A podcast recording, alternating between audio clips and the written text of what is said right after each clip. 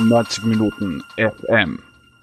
Also wenn ich ehrlich bin, arbeite ich lieber für einen Club äh, wie für die Vienna ja, und habe mit Dingen zu kämpfen, dass die Gegner vielleicht noch 10 bis 20 Prozent mehr, Gas geben als umgekehrt. Und ähm, das muss man halt schon wissen, wenn man zu Rapid geht oder wenn man bei der Vienna spielt. In der Wiener Liga muss man einfach wissen, dass es ähm, diese Ist-Situation gibt, dass die Gegner einfach noch mehr Gas geben gegen, dem, gegen seinen Club und das muss man einfach ähm, wegstecken können. Herzlich willkommen zum 90 Minuten FM Fußballjournal. Mein Name ist Georg Sander, heute ist der 9. August und das ist die 18. Episode des Fußballjournals. Ihr, liebe Fußballfreundinnen und Fußballfreunde, habt gerade Markus Katzer gehört, jahrelang Stammspieler in der Bundesliga, vor allem bei Rapid und auch bei der Admira. Dann ist er zu Vienna gegangen. Die wollten eigentlich in die zweite Leistungsstufe aufsteigen, mussten dann aber in die fünfte Liga hinunter. Markus Katze ist geblieben, war parallel dazu Spielerberater und ist heute sportlicher Leiter der Döblinger.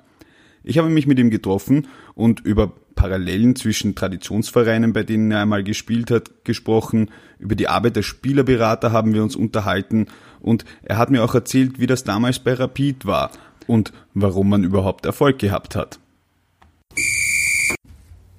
Ja, ich bin hier mit Markus Katzer auf der Hohen Warte bei der Vienna, Österreichs ältesten Fußballclub. Ähm, Markus, du bist jetzt sportlicher Leiter und auch noch immer Spieler. Ich glaube, letzte Saison waren es noch zehn Spiele, wenn ich das richtig habe. Zehn Spiele, ja, im Herbst eins und äh, neun im Frühjahr.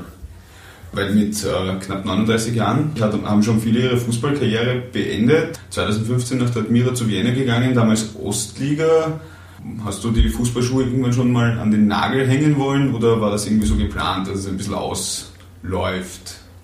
Also geplant war es nie. Ich wollte eigentlich nie wirklich ähm, in den Amateurfußball wechseln. Aber das stellt man sich halt mit 23, 24 vor und was dann mit 35 ist, sind dann, sind dann doch zwei Paar Schuhe. Es verändern sich einfach auch ähm, die Ideen fürs Leben, sage ich mhm. jetzt einmal. Ähm, bei mir war es so, dass ich die, den Anruf bekommen habe von der Vienna und äh, ich habe mich dann dafür entschieden, den Schritt zu wagen und im Endeffekt und im Nachhinein gesehen auch für die Zukunft, auch das, was ich in Amateurfußball lernen durfte und bei der Vienna lernen durfte, war es einfach ähm, für mich wichtig. Ist das ein bisschen so, wie man sich das vorstellt, wenn man dann halt so Mitte, Ende 30 ist und dann Regionalliga oder weiter drunten spielt, dass, es, dass der Fußball ein bisschen einfacher wird als in der Bundesliga, weil man vielleicht den einen oder anderen Weg auch nicht mehr machen muss, den ein Jüngerer noch macht, weil man halt weiß, okay, der Ball geht irgendwo hin und so weiter? Also sicher gibt es große Unterschiede, sonst würde es ja, würd's ja nicht erste Liga, zweite Liga, dritte Liga heißen. Ne? Und die Vereine sind nicht umsonst in den jeweiligen Ligen. Also die Qualität ist natürlich in der Bundesliga schon viel höher. Ähm, und da haben mir die Erfahrung der vielen Spieler in der Bundesliga und auch der vielen internationalen Spiele, die ich bestreiten durfte, auch schon sehr geholfen. Das erste Spiel in der Regionalliga war damals in Neusiedl am See, da bin ich dann nachher in den Bus gestiegen und habe mir gedacht, okay, wenn das jetzt wirklich ähm, so leicht geht, dann kann ich da jetzt noch sieben Jahre spielen. Ähm, also es ist schon, es ist schon ein Riesenunterschied. Jetzt geht die Vienna grundsätzlich mal als Favorit wahrscheinlich in die Startliga. Also bei uns ist ganz klar das Ziel, dass wir aufsteigen. Ähm, wir haben ähm, eine gute Mannschaft. Wir haben die Mannschaft auch dementsprechend zusammengestellt, dass wir aufsteigen äh, und aufsteigen wollen. Ja. Ähm, Fakt ist, wir haben, glaube ich, von der Qualität her eine sehr, sehr gute Mannschaft, wahrscheinlich die beste. Ja. Aber und der Beste gewinnt nicht immer im Fußball und so muss man schon ähm, trotzdem sich auf konzentrieren, auf die Arbeit konzentrieren und schauen, dass man seine Hausaufgaben macht, dann glaube ich, ist die Chance auch sehr groß, dass wir den Aufstieg schaffen. Aber auch aus Respekt zu den anderen Gegnern muss man immer vorsichtig sein. Mhm. Ähm, mit welchen Vorstellungen sind Sie damals gekommen? Es gab ja dann zwischendrin den Zwangsabstieg in die fünfte Leistungsstufe auch noch. Hat das dann irgendwann nicht mehr ganz zusammengepasst oder war man dann schon im Amateurfußball und sagt, ja gut, jetzt spiele ich Ostliga, dann spielen wir halt Landesliga zweite? Ja, prinzipiell war ja damals die Vorgabe, wie ich, oder Vorgabe, die, der, das Ziel, wo, wo ich zu Wiener gekommen bin, dass, dass wir aufsteigen in die zweite Liga. Das ist uns dann im zweiten Jahr auch geglückt. Ähm, zumindest mit dem Meistertitel, dass wir durch das Insolvenzverfahren dann nicht aufsteigen konnten. Ähm, ist auch bekannt und wie es dann in die fünfte Liga runtergegangen ist, ähm, habe ich einfach ähm, dem Verein die Treue gehalten. Ja, da wollte ich einfach schon noch mithelfen, dass sich das dann auch dann gut ergeben hat, mit quasi zu verbinden mit der Karriere danach, dass ich innerhalb des Clubs jetzt auch eine Funktion habe, ähm, hat sich dann so ergeben und darüber bin ich, bin ich aber sehr froh.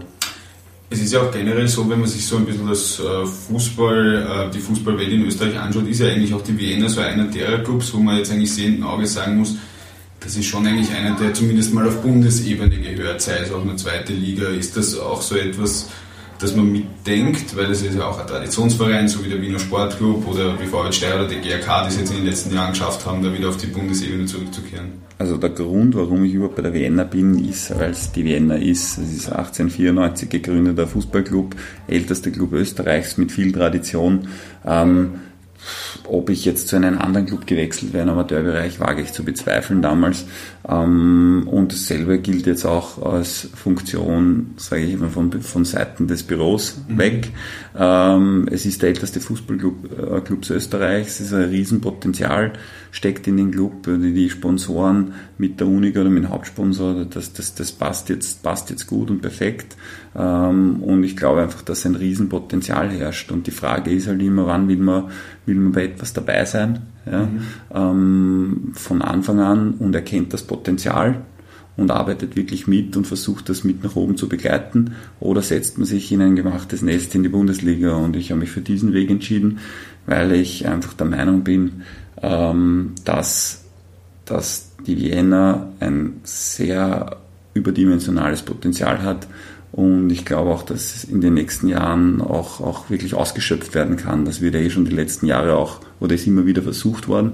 Aber ich glaube, dass es auch ähm, die richtigen Personen bedarf, um etwas voranzutreiben und auch wirklich dorthin zu, zu bekommen, wo man es haben will. Und ich glaube, dass das da jetzt vorhanden ist. Ähm, wenn man sich so ein bisschen auch die, die höheren Spielklassen anschaut, es gibt ja immer weniger sogenannte Traditionsvereine, weil viele dann verschwinden, viele dann auch nicht mit der Chance der Vienna zurückzukommen, wie zum Beispiel Leoben beispielsweise.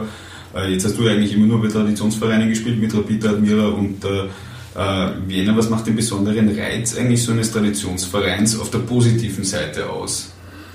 Ja, Traditionsverein ist ähm, seitens der Öffentlichkeit, wie es wahrgenommen wird. Natürlich ähm, hat man ähm, auch jetzt nichts gegen andere Clubs, mhm. aber vielleicht nicht so namhaft oder keine Traditionsclub hat man auch nicht so im Kopf. Ich habe als Kind halt schon den Sportclub und auch die Vienna mitverfolgt, auch in den, in den obersten Ligen. Das hat man, hat man im Kopf und das sieht man auch bei der Anhängerschaft ähm, und der Aufmerksamkeit, die eine Vienna, selbst wenn sie in der fünften Liga sind ähm, und dann aufsteigt in die vierte, äh, Tradition, äh, Spiel gegen Union Berlin macht und dann sind viereinhalbtausend Leute auf der Warte. Daran sieht man schon, dass es eine Begeisterung gibt, auch für die Vienna. Und ähm, das ist halt der große Unterschied zwischen den Traditionsclubs und ähm, den vielleicht nicht Traditionsclubs. Und da, da ja, sage ich jetzt, macht es dann auch, muss man ehrlich sein, ein bisschen mehr Spaß, wenn man für so einen Club spielen darf. Dass umgekehrt einfach bei Traditionsvereinen halt schon noch der Punkt ist, dass es halt auch viele Interessenten gibt, viele, die mitreden, viele, die vielleicht die Marke sehen und dass dadurch halt, wie in der Bundesliga halt jetzt neben den großen Namen halt eher Wolfsberg und, und Alltag haben, statt halt eben GRK, Leoben, Vienna oder Sportclub. Ja, die kleineren Vereine, die haben natürlich nichts zu verlieren. Also ich, ich kann vielleicht da auch einen, einen kleinen Vergleich ziehen oder so, wie ich es erlebt habe. Ich bin von Rapid, also von Admira zu Rapid gegangen. Da war die öffentliche Wahrnehmung einfach eine ganz eine andere. Die Medienpräsenz war eine ganz eine andere. Der Druck von seitens Verein, den eigenen Druck, den man sich macht, plus den Druck der Öffentlichkeit, der war viel größer als bei Admira. Ich habe das dann aber die neun Jahre, wo ich bei Rapid war, fast vergessen gehabt, bin dann zurück zu Admira und in den ersten zwei Monaten habe ich mir gedacht, okay, was ist da jetzt los? Das ist, das kenne ich so nicht. Das ist ein angenehmes Arbeiten. Ähm, es fehlt dieser Druck der Öffentlichkeit, es fehlt eigentlich der Druck des Vereins, weil wenn du dort gewonnen hast, war es äh, eine Sensation, war super, ja, waren, haben, haben sich alle gefreut, wenn du verloren warst, war es okay, ja, und wenn du unentschieden gespielt hast, war es eigentlich auch in Ordnung, ja. Also mir ist vorkommen, wirklich vom Empfinden her, bumm, da geht's um nichts, ja. ja. Das war die ersten zwei, drei Monate angenehm und dann habe ich aber wieder bemerkt, dass dieser Druck, den ich gehabt habe bei Rapid, mir dann wieder abgeht. Auch diese Präsenz, die man hat und dieser Druck von, von außen und den ich mir selber auch gemacht habe, ähm, dass ich den eigentlich vermisst habe dann. Ja, ähm, Thema Rapid möchte ich nachher auf jeden Fall noch anschneiden. Ähm, jetzt ist die Wiener ein Verein am Weg zurück nach oben. Die Bundesliga und die zweite Liga wurden ja reformiert. Ähm, bei den Regionalligen haben sich ganz Österreich noch nicht auf eine, auf eine äh, Reform einigen können. Im Gegensatz zum Amateurbereich, wo ich halt auf jeden Fall Meister werden muss, dann, damit ich aufsteige, reicht es erster Zweiter zu sein und die Zulassung für die zweite Liga zu haben.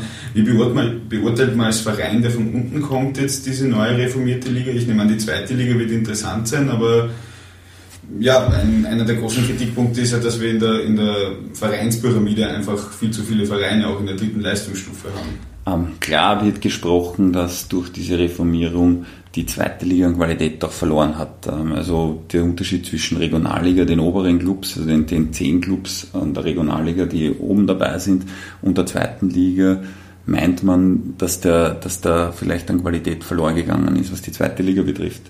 Wir selber als Club dürfen uns auf solche Dinge aber nicht wirklich konzentrieren. Wir müssen die Regeln kennen, ja, und die kennen wir. Wir müssen jetzt Erster werden in der Wiener Liga und wahrscheinlich Erster in der, in, der, in der Regionalliga, um weiter aufzusteigen.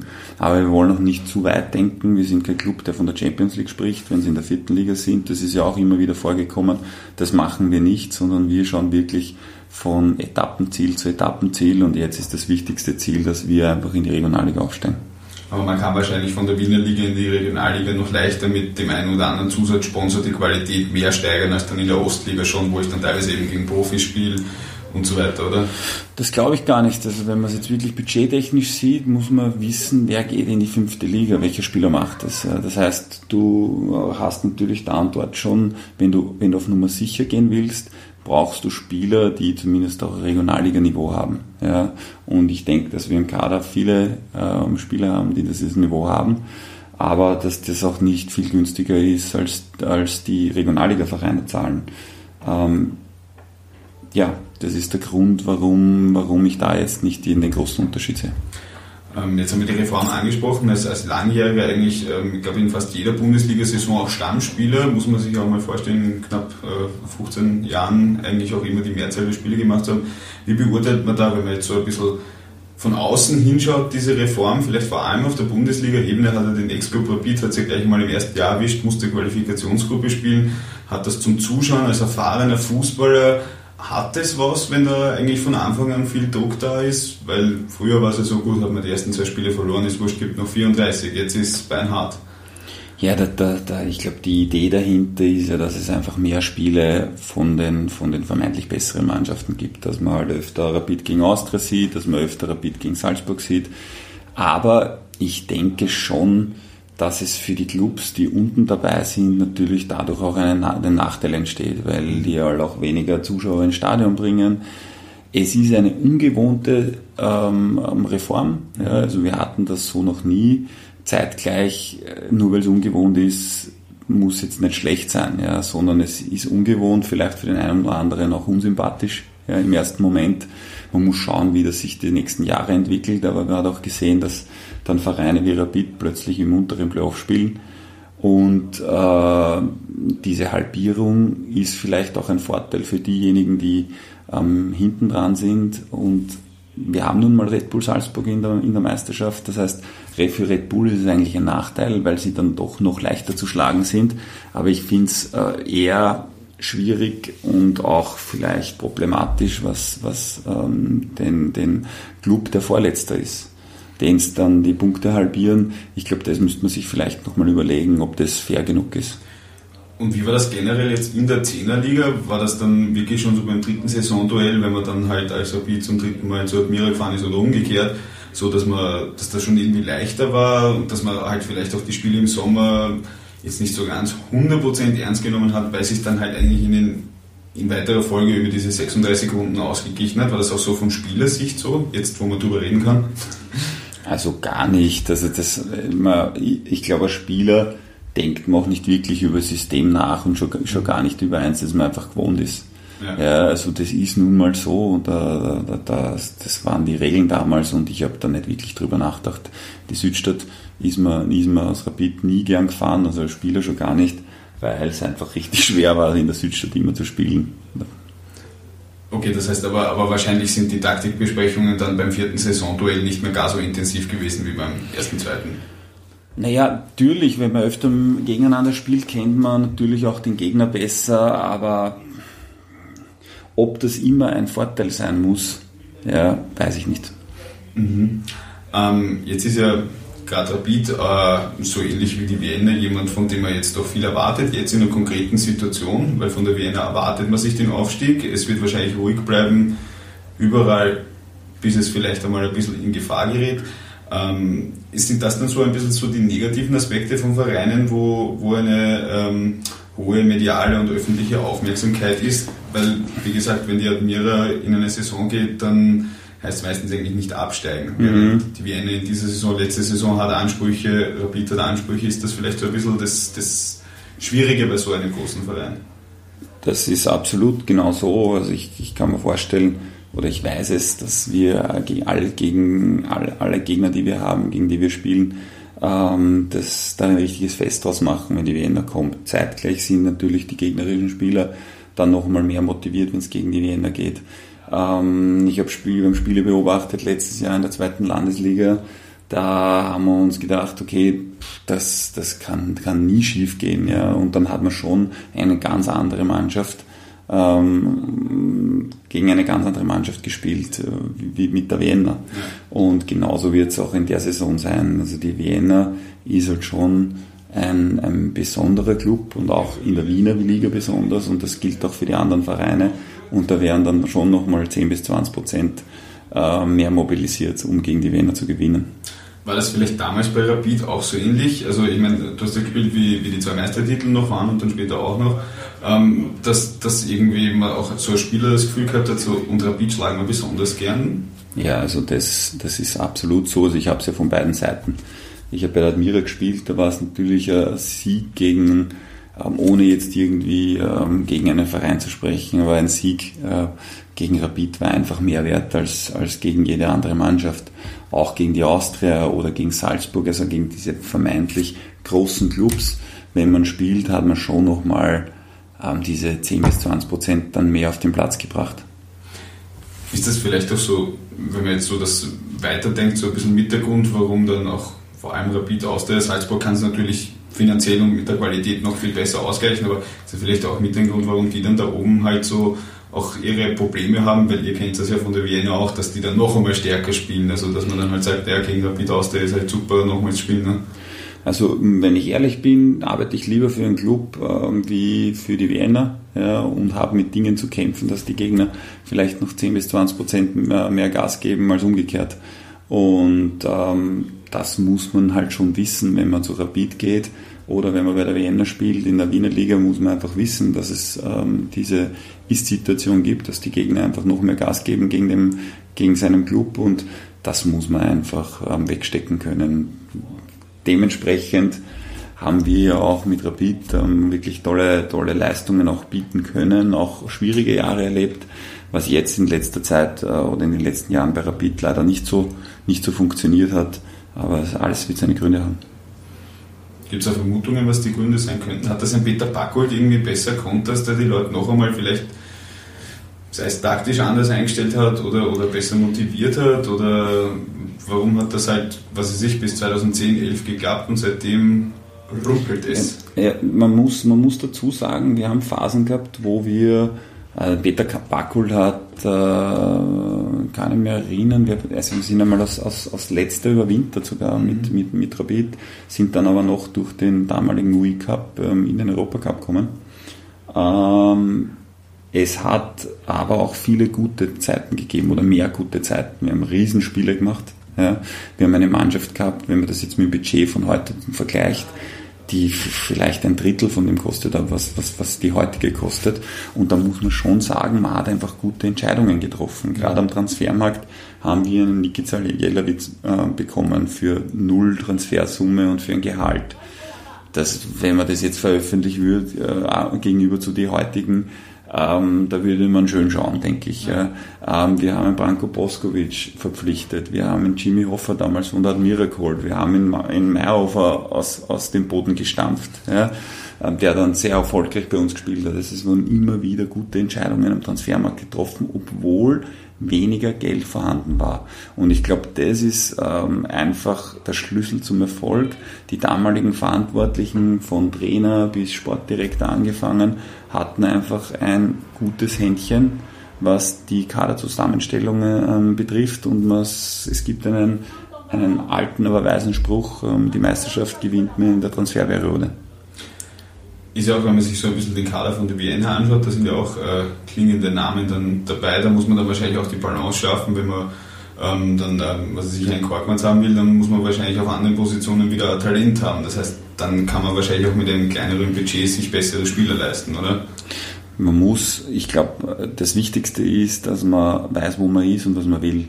Und wenn man in der Wiener Liga aufsteigen will und dann aber sagt, okay, man gibt das Ziel aus, ich will so, so viel wie möglich junge Spieler platzieren, dann wird das dann trotzdem schwieriger funktionieren als vielleicht äh, mit äh, etwas routinierteren Spielern oder Spielern, die schon ein bisschen mehr erlebt haben, weil du einfach bei, bei jungen Spielern dann trotzdem nicht diese Konstanz hast wie bei älteren Spielern. Fakt ist, du kannst nicht nur mit routinierten spielen, sondern du brauchst drumherum auch schon welche, die, die äh, marschieren ja, und auch ähm, nicht alle über 30 sind. Das heißt, wir haben versucht, eine gute Mischung herzustellen, aber wir sind in der Wiener Liga.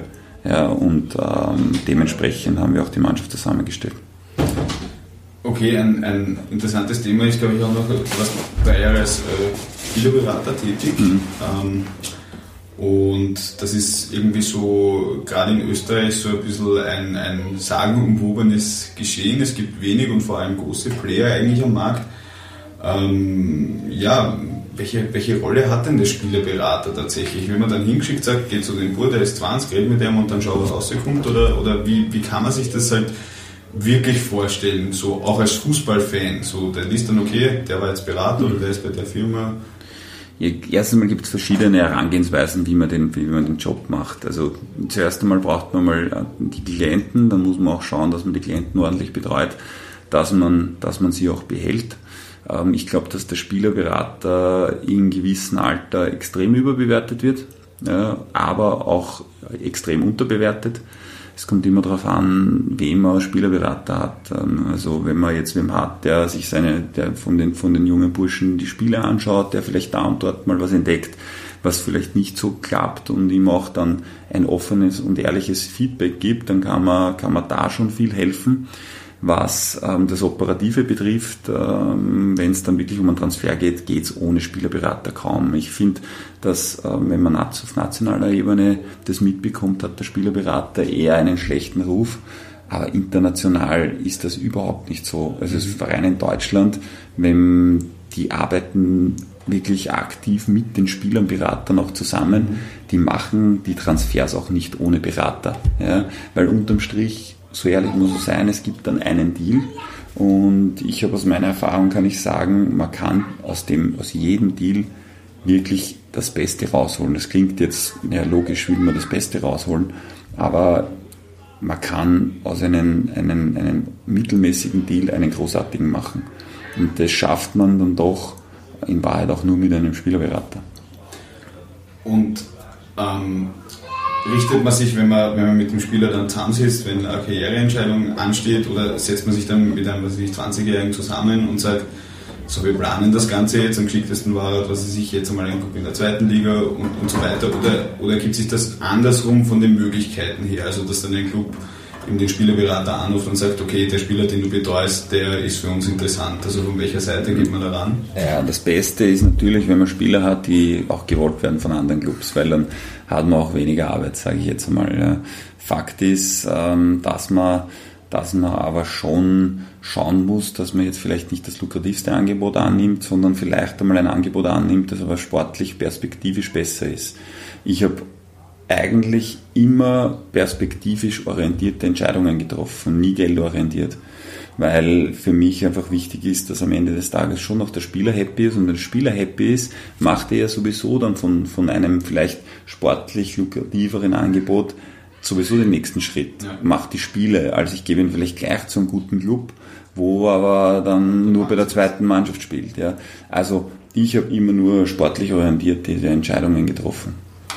Und woher kommt das jetzt? Vor allem, weißt du das jetzt als, als Spieler, als Spieleberater, als sportlicher Leiter, also eigentlich fast alle, alle ähm, Aspekte dessen kennst, woher kommt dieser schlechte Ruf, den die Spielerberater in Österreich haben? Oder, oder ist das einfach überall, wo es halt nur drei, vier Player am Markt gibt? So, also, also eins, eins kann man mal sagen, dass, also ich, ich prinzipiell weiß ich es nicht wirklich, woher es kommt. Ich, ich, ich kann nur sagen, dass viele vielleicht ähm, Angst haben, warum auch immer. Ja. Ich, ich, ich weiß nicht, woher die kommt. Ähm, Im Endeffekt muss man ehrlich sein, wenn ein Spieler zu einem Verein geht und er hat keinen Berater, verdient um ein Drittel weniger, als wenn er mit Berater hinkommt. Und der Berater verdient noch sein Geld. Und das ist nun mal ähm, Fakt. Ich glaube, dass man sich, dass der ein oder andere Verein das auch verstanden hat zu 100 Prozent, aber dass dann wieder Vereine gibt, die das überhaupt nicht verstehen. Und ähm, wenn es da ein bisschen offenes, offenes, ehrliches und ähm, aufrichtiges Arbeitsverhältnis miteinander geben würde, dann denke ich, ähm, würde auch das ein oder andere, der ein oder andere Transfer auch, auch gut und besser ablaufen. Ja, weil manchmal, vor allem in den letzten zwei, drei Jahren, ist ja dann schon noch sehr viel so passiert. Ja. Ne? Sicher ist es so, dass das natürlich dann veröffentlicht wird, wenn Riesentransfers gemacht werden. Aber wenn man ehrlich ist, von Österreich weg bis auf von, von Salzburg und der ein oder andere von Rapid in der Vergangenheit, ab wann geht es denn über 5 Millionen? Ja? Und wenn der Spieler und wenn es einen Deal gibt, wo 50 Millionen bezahlt werden, dass der Spielerberater vielleicht auch 5 Millionen kassiert, das ist eine Dimension, ja, das ist, ist nun mal so. Ja, aber wenn es den Spielerberater nicht gibt, dann verdient der Spieler 35 Millionen, dann ist die Ablöse, ähm, gut, das machen sich jede Vereine aus, ja, aber ähm, dann, dann, dann spiel, verdient der Spieler weniger und ähm, ähm, es, das, das ist so, es ist international einfach, einfach viel Geld vorhanden und ich glaube, man sollte nicht diese Beispiele sehen, sondern ich kann sagen, und was man nicht weiß, ist, dass man vieles ins Leere arbeitet. Weil wenn ich jetzt einen 15-jährigen Spieler unter Vertrag nehme, ähm, dann habe ich einmal drei Jahre, wo ich gar nichts verdiene. Mhm. Dann wird der vielleicht nichts. Und mit denen habe ich aber mehr Kopfweh, weil er will einen Adidas-Vertrag haben. Da muss dann anrufen bei Adidas. Da, ähm, dann mit denen triffst dich einmal in der Woche. Ja. An dem zahlst vielleicht noch das Essen oder ein Kaffee. Also im Endeffekt ist das ein, ein, eine, eine Geschichte, die übersehen wird, ja, bis man dann wirklich einen Spieler hat, der eine wirklich Provision bringt dass man auch den hält, weil du hast natürlich auch Konkurrenz am Markt. Ja, ähm, ist nicht so einfach. Okay, aber diese Karriere ist ja abgeschlossen. Jetzt ist der weitere Karriereplan mit der Vienna Champions League spielen oder so. Also das ist ja genau das, was wir, was wir nicht wirklich wollen. Also wir haben schon interne Ziele, ja, ähm, aber die werden wir nicht nach außen tragen. Fakt ist, dass wir in der Saison ähm, aufsteigen wollen in die Regionalliga und ähm, da, da, da, da wollen wir auch alles daran setzen und wir gehen wirklich Schritt für Schritt. Wir wollen viel tun, ähm, gerade im Nachwuchsbereich und auch was die Damen betrifft, sind wir sehr engagiert. Und ähm, da gilt es, äh, da gibt es viel Arbeit und da gibt es noch viel zu tun. Und persönlich ist auch noch geplant, nächstes Jahr dann vielleicht an der Alsteile oder einem anderen schönen Ground in der Ostliga selber aufzulaufen oder wird ja, das Ganze ist, ist schwierig. Ich habe schon mal auf, aufgehört ein halbes Jahr und habe dann wieder angefangen. Eigentlich sehe ich mich jetzt schon mehr im, im also als, als, als Nichtspieler im Verein. Ja. Ähm, dass ich jetzt noch spiele, ist einzig und allein dem geschuldet, dass ich da, da die Verantwortung für Sportliche habe und solange ich der Mannschaft auch am Feld helfen kann und die Kraft dazu habe, werde ich das tun. Und in der, in der nächsten Saison kann ich es fast ausschließen, aber ich sage niemals nie. Das habe ich schon gelernt, weil ich habe gesagt, okay, ich höre sicher auf und ich habe hab dann auch aufgehört und habe dann halt wieder angefangen. Also im Fußball weiß man es eh nie, aber im Endeffekt, wenn wir wirklich aufsteigen sollten, kann ich mir ganz schwer vorstellen, dass ich noch Fußballschuhen habe. Ja. Und ansonsten geht der Karriereweg dann wahrscheinlich bei einem Fußballverein in der sportlichen Leitung weiter. Also ich bin kein Mensch, der jetzt, äh, der sehr, sehr in der Gegenwart lebt. Jetzt aktuell bin ich, bin ich bei der Vienna und da mache ich die sportliche Leitung. Das macht richtig viel Spaß, auch wenn es viel Arbeit ist, weil es natürlich äh, viel zu tun ist. Ähm, nicht nur im sportlichen Bereich, weil wir ähm, vom Personal, wenn man sich das vorstellt, in einem, einem, einem Viertliga-Club, ist es natürlich nicht so, dass man, man zehn Leute im Büro sitzen hat. Und, ähm, aber es macht riesen Spaß und das ähm, größte Ziel für mich ist jetzt ähm, als sportlicher, spielender sportlicher Leiter mit der Vienna in die Regionalliga aufzusteigen. Okay, Dankeschön für das Gespräch. Bitte gern. Das war das 90 Minuten FM Fußballjournal. Ich wünsche viel Spaß mit den Spielen der Runde und wir hören uns nächste Woche wieder auf Wiederhören.